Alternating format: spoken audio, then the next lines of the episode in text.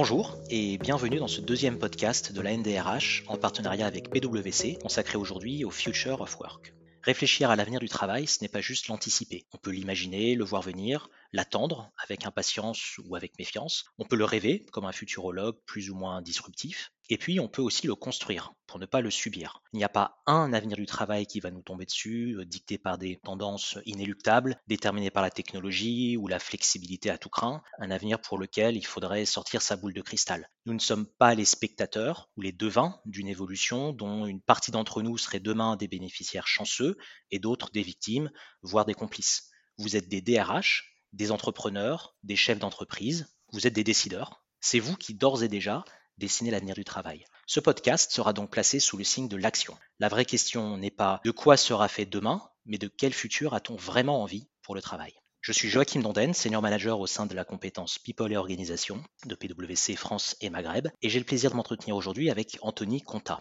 Anthony, peux-tu nous dire qui tu es? Bonjour, mais je suis DRH à temps partagé au sein de trois organisations qui sont des PME, environ 370 salariés, et je suis coprésident du groupe Pronéen de la NDRH qui regroupe aujourd'hui 400 adhérents. Qu'est-ce que c'est que le temps partagé? Comment ça marche? Alors le temps partagé, c'est un concept qui existe depuis euh, quand même pas mal d'années, particulièrement dans d'autres secteurs que le nôtre. Au départ, c'était plutôt sur les fonctions financières et la communication, et puis euh, depuis quelques années, ça s'est euh, beaucoup démocratisé sur le secteur des ressources humaines, parce que tout ce qui est fonction support, ça fonctionne très bien. Et donc aujourd'hui, nous sommes 4 collaborateurs à être en temps partagé là au sein de Taillot. Ok, alors on peut partager son temps, effectivement. On peut aussi innover de plein d'autres façons au travail. Dans ta structure, par exemple, tu as mis en place la semaine de 4 jours. Parmi les entreprises françaises qui ont déjà franchi le pas, il y a aussi euh, LDLC, dont on a pas mal parlé, qui est une entreprise de 1000 personnes qui est également basée à Lyon, euh, comme toi. Alors est-ce que la semaine de 4 jours, c'est une histoire de lyonnais? Alors euh, pas seulement, je dirais que c'est une histoire rhône-alpine. C'est sûr que LDLC, c'est un vrai évangélisateur, c'est vraiment intéressant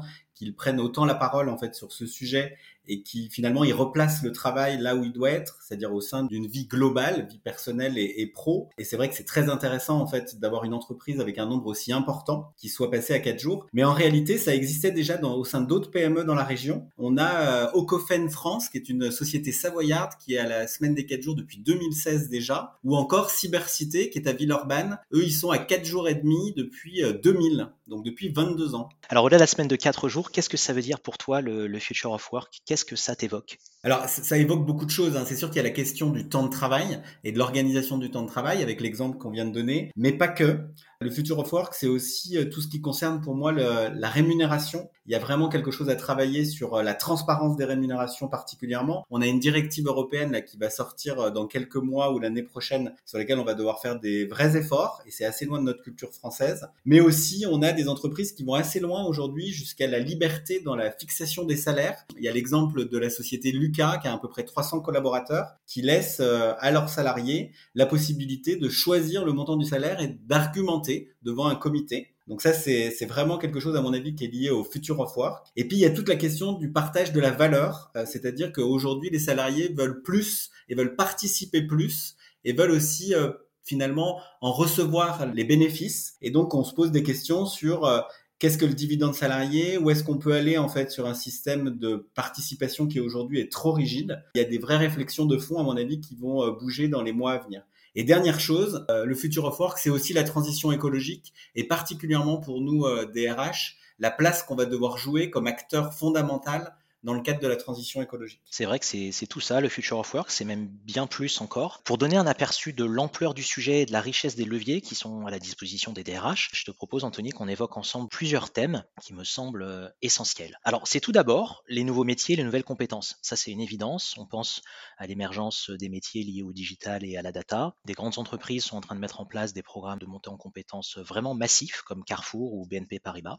On pense aussi évidemment au télétravail et au travail hybride, c'est déjà plus une nouveauté, mais les lignes continuent à bouger. Alors les positions un peu euh, presque réactionnaires, je dirais, qui se font de plus en plus rares. Elon Musk a bien euh, récemment euh, rappelé alors tous ses employés, tous les employés de Tesla en tout cas, pour exiger de, de travailler 40 heures sur site, en évoquant l'impératif d'innovation. Mais à l'opposé, on a JP Morgan, le mastodonte bancaire américain, qui a depuis toujours été très conservateur sur le retour au bureau, au bureau 5 jours sur 5, qui a assoupli sa position euh, en avril et qui autorise désormais euh, définitivement le, travail hybride. Autre exemple, le work from anywhere, y compris à l'étranger. Alors moi je dis attention parce que quand ça devient une caractéristique permanente, finalement c'est de l'emploi délocalisable, c'est ouvert au dumping. En revanche, je trouve ça très intéressant si c'est une facilité qui est offerte temporairement aux, collaborateurs. C'est intéressant comme exemple celui que tu cites puisque euh, y a une entreprise en France, donc c'est Publicis, qui depuis euh, un an pratique ça au sein de son entreprise et qui propose, en tout cas qui autorise, on va dire, ses collaborateurs à travailler dans un autre pays du groupe et ils peuvent le faire jusqu'à six semaines par an. Exact, et ça, ça fonctionne effectivement depuis, depuis à peu près un an. Autre sujet, les espaces de travail.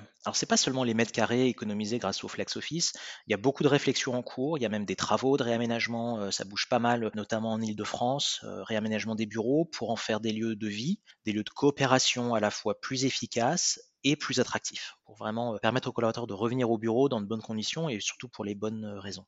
Autre sujet, le temps de travail. Alors c'est la flexibilité des horaires, c'est la semaine de 4 jours, tu en as parlé Anthony. Ça peut prendre différentes formes, hein, avec ou sans réduction des heures hebdo, avec ou sans réduction de salaire. Il y a d'ailleurs une grande expérimentation qui vient de débuter au Royaume-Uni auprès de 3000 salariés de 60 entreprises. Et on peut dire que c'est vraiment un, domaine d'expérimentation, d'innovation. En tout cas, de plus en plus de dirigeants y réfléchissent. Exemple euh, marquant, Total Energy, dont le PDG, euh, M. Pouyanné, s'est montré assez ouvert sur le sujet en début d'année. Encore un thème, les nouvelles formes d'emploi, au sein de ce qu'on appelle euh, l'entreprise plurielle. Cohabite, CDI, CDD évidemment, mais aussi des indépendants, des franchisés, il y a le prêt de main-d'œuvre, il y a le double employeur, etc. Et ça, c'est un sujet que tu connais bien, Anthony, aussi. C'est sûr que euh, quand tu, quand tu évoques l'entreprise plurielle, moi, c'est quelque chose qui m'évoque beaucoup de choses parce que c'est lié à l'intérêt du collectif. Ça veut dire aujourd'hui que c'est plus, en fait, le lien de subordination, le contrat de travail, en fait, qui est au centre. Ce qui est intéressant, c'est l'alliance, en fait, d'expertise et la capacité, en fait, à travailler ensemble. Et c'est vrai qu'aujourd'hui, au sein des entreprises, alors en tout cas, moi, je parle des PME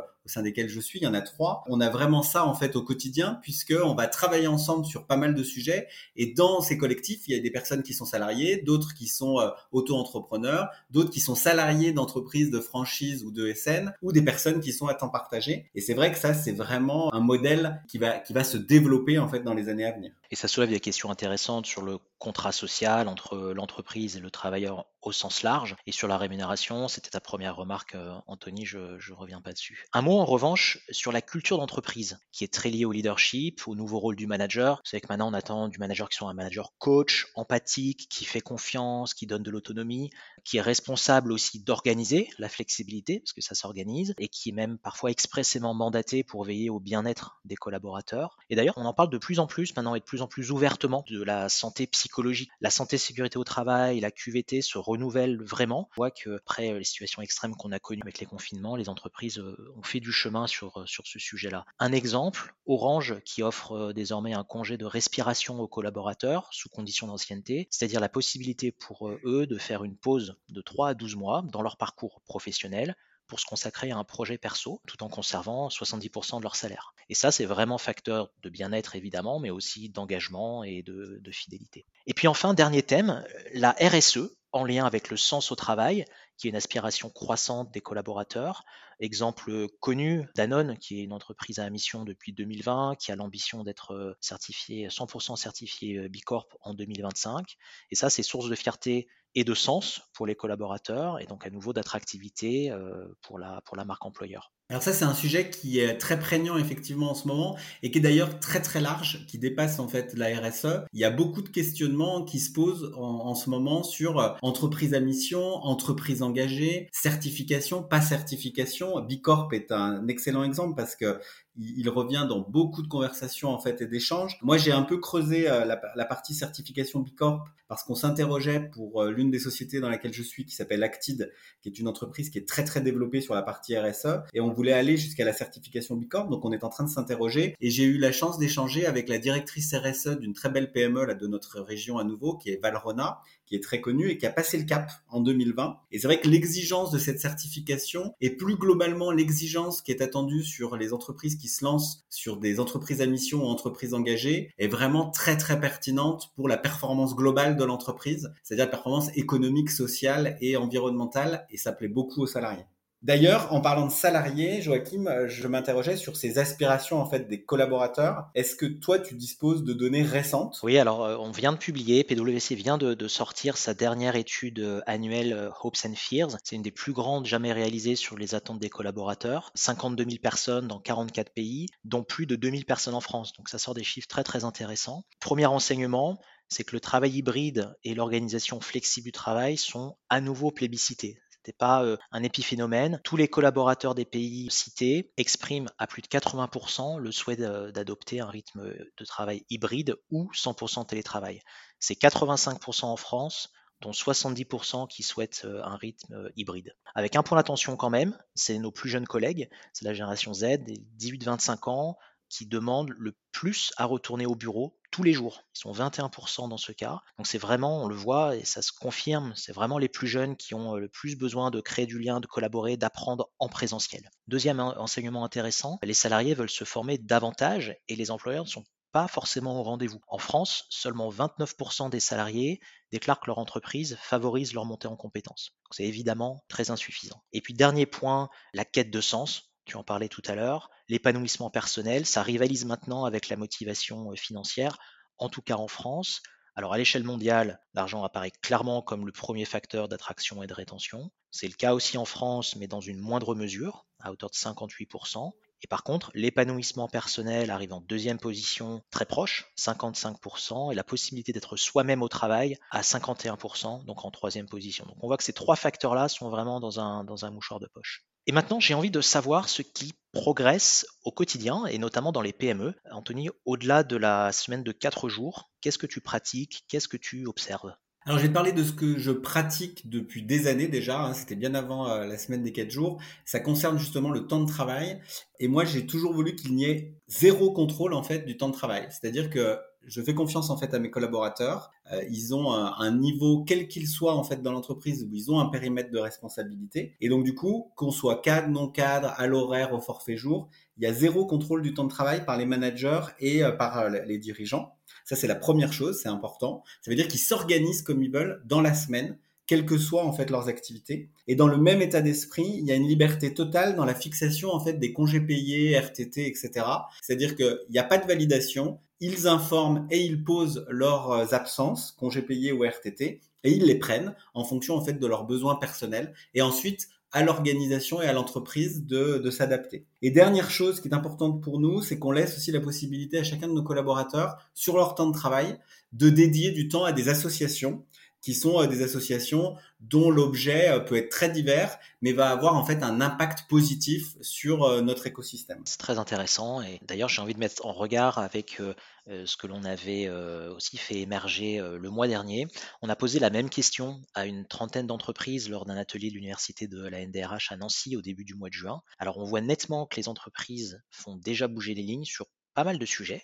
La santé et le bien-être au travail ressortent vraiment comme le premier terrain d'expérimentation. le lieu de travail, la diversité et l'inclusion également. Et en revanche, le mouvement semble moins amorcé sur le temps de travail et la, répartition de, de la valeur. Pour conclure, Anthony, qu'est-ce que les entreprises et les DRH en fer de lance doivent commencer à faire ou développer davantage pour se projeter dans l'avenir du travail selon toi? Peut-être que je vais me répéter un petit peu, mais au regard de tout ce qu'on s'est dit et de tout ce que tu as mis en avant, pour moi, le maître mot, c'est la confiance. C'est-à-dire qu'il faut vraiment avoir un niveau de collaboration en fait avec nos salariés qui est très différent de celui qu'on avait avant. On parle aujourd'hui de télétravail, de management hybride, de temps de travail, de semaine de 4 jours. Ça veut dire qu'on fait confiance à nos collaborateurs à partir du moment où on leur confie une responsabilité. Qu'est-ce qu'elles doivent arrêter de faire alors? Je souhaiterais qu'elles arrêtent de contrôler. C'est-à-dire que le contrôle en fait du travail exécuté ne permet pas justement euh, de mettre un lien de confiance et que le contrôle, il doit se faire par la satisfaction en fait du client ou du bénéficiaire ou par la satisfaction en fait des salariés et des employés et qu'on n'a pas nécessairement besoin de contrôle. Si on parle de conclusion, moi je pense que ce qui est important, ça va tellement vite qu'il faut toujours en fait se réinventer. Soyons bien en fait à l'écoute des besoins des entreprises et quand je dis besoins des entreprises, c'est besoins des dirigeants et besoins des salariés. Et si on est à l'écoute de ces besoins-là, je pense qu'on sera aussi en phase avec les exigences des nouvelles générations de travailleurs qui arrivent et ça nous permettra de continuer à être performants en entreprise. Merci beaucoup Anthony merci à la NDRH euh, pour avoir euh, organisé cet échange. Merci beaucoup à toi Joachim pour toute la préparation et merci à tous de nous avoir écoutés.